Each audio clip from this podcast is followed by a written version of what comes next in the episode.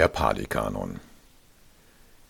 Gleichwie das Weltmeer von einem einzigen Geschmack durchdrungen ist, dem Geschmack des Salzes, ebenso auch ist diese Lehre und Zucht von einem einzigen Geschmack durchdrungen, dem Geschmack der Erlösung.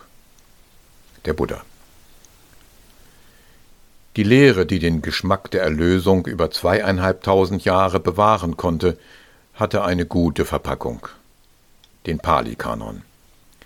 Er enthält die ältesten zusammenhängenden buddhistischen Schriften und wird zum großen Teil dem historischen Buddha zugeschrieben.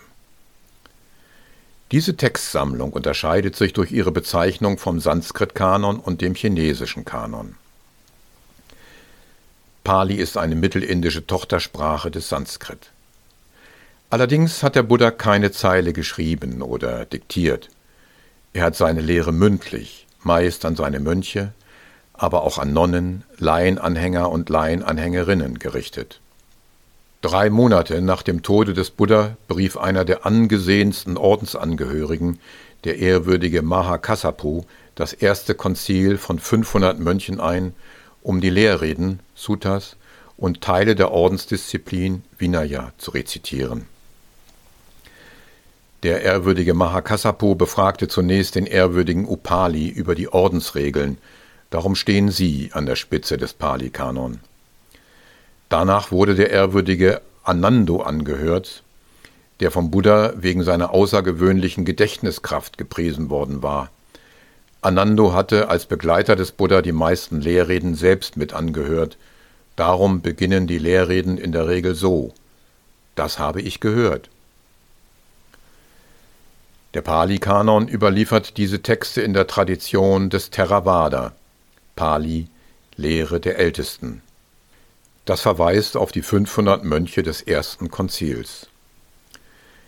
Die Texte wurden dann 400 Jahre lang von Lehrer zu Schüler mündlich im Wortlaut überliefert. Diese Form der Weitergabe durch Rezitationsspezialisten ist eine enorme Gedächtnisleistung und typisch schon für die vorbuddhistische Zeit mit ihren brahmanischen und priesterlichen Schulen. Wegen der mündlichen Textweitergabe über vier Jahrhunderte stellt sich in westlichen Kreisen immer wieder die Frage nach ihrer Authentizität. Dabei ist weitgehend unbekannt, dass noch in jüngerer Zeit Buddhisten eine oder sogar mehrere der Sammlungen des Pali-Kanon auswendig rezitieren konnten und in Burma, dem heutigen Myanmar, Prüfungen dazu abgehalten wurden.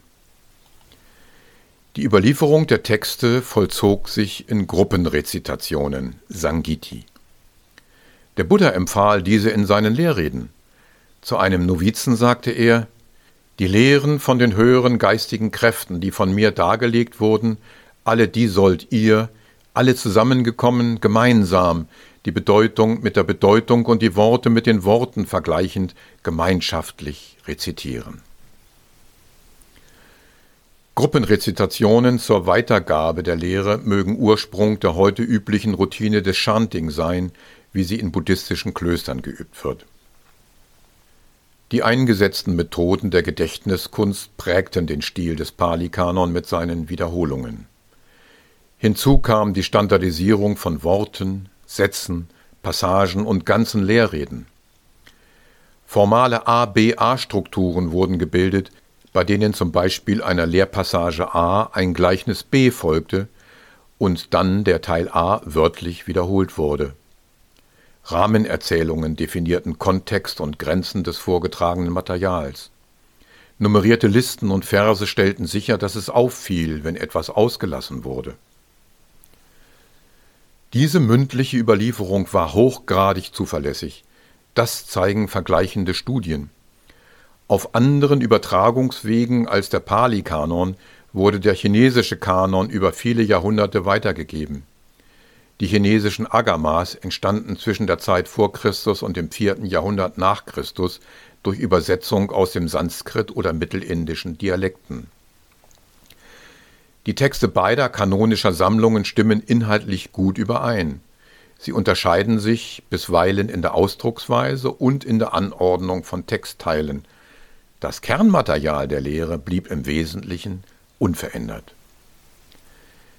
Neben den wörtlich auswendig gelernten Texten des Pali-Kanon gibt es aber auch solche, die in mündlicher Volkstradition weitergegeben wurden. Jene Nacherzählungen bilden zum Beispiel die Legendenliteratur der Jataka-Sammlung. Die schriftliche Überlieferung 250 Jahre nach dem Buddha schickte der indische Kaiser Asoko seinen Sohn Mahindo nach Sri Lanka, um der dortigen indoarischen Bevölkerung die ursprüngliche Lehre des Buddha zu bringen. Mahindo und seine Begleiter brachten keine Bücher. Sie hatten die Texte in ihren Köpfen. Schrift war bis dahin in der Lehrweitergabe unbekannt. Im ersten Jahrhundert vor Christus wurden die Texte auf Palmblätter geschrieben und in drei großen Körben gesammelt. Die Blätter der Talliput-Palme sind stabil. So konnten die Manuskripte 300 bis 400 Jahre überdauern. Die Palmblätter wurden nach der Ernte in die vorgesehene Größe geschnitten, in Wasser gekocht, zwischen Holzbrettchen getrocknet und anschließend poliert.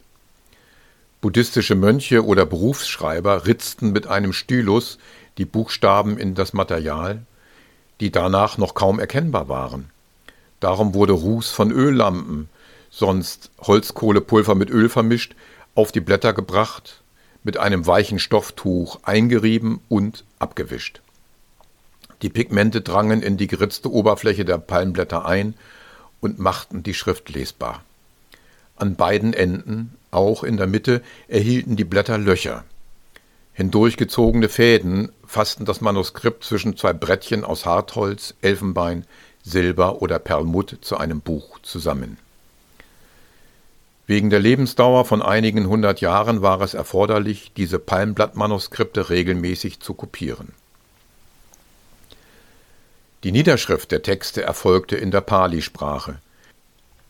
Im 19. Jahrhundert druckte die Pali Text Society in England den Pali-Kanon in lateinischen Buchstaben. Später kam er auch ins Deutsche übersetzt in Deutschland heraus. Die Pali-Bezeichnung für den Pali-Kanon ist Tipitaka und setzt sich aus Ti, drei und Pitaka, Korb zusammen. Es sind die drei Körbe, in denen die auf Palmblätter geschriebenen Texte gesammelt wurden. Der Vinaya Pitaka Korb der Disziplin ist eine Sammlung von buddhistischen Ordensregeln, der Sutta Pitaka der Korb der Lehrreden. Der Abhidhamma Pitaka Korb der höheren Lehre umfasst die spätere philosophische und psychologische Ausformulierung der Lehre in akademischer Form. Für den Lehrnachfolger sind die im Sutta Pitaka niedergelegten Lehrreden des Buddha von besonderer Bedeutung. Die längeren Reden sind in der längeren Sammlung Digha Nikaya, die mittellangen Reden in der mittleren Sammlung Majjhima Nikaya zusammengestellt. Diese zwei Sammlungen mit ca. 200 Reden werden auch als das Herzstück der gesamten Überlieferung betrachtet. Ein Teil der übrigen Reden findet sich nach Sachthemen geordnet in der gruppierten Sammlung Samyutta Nikaya.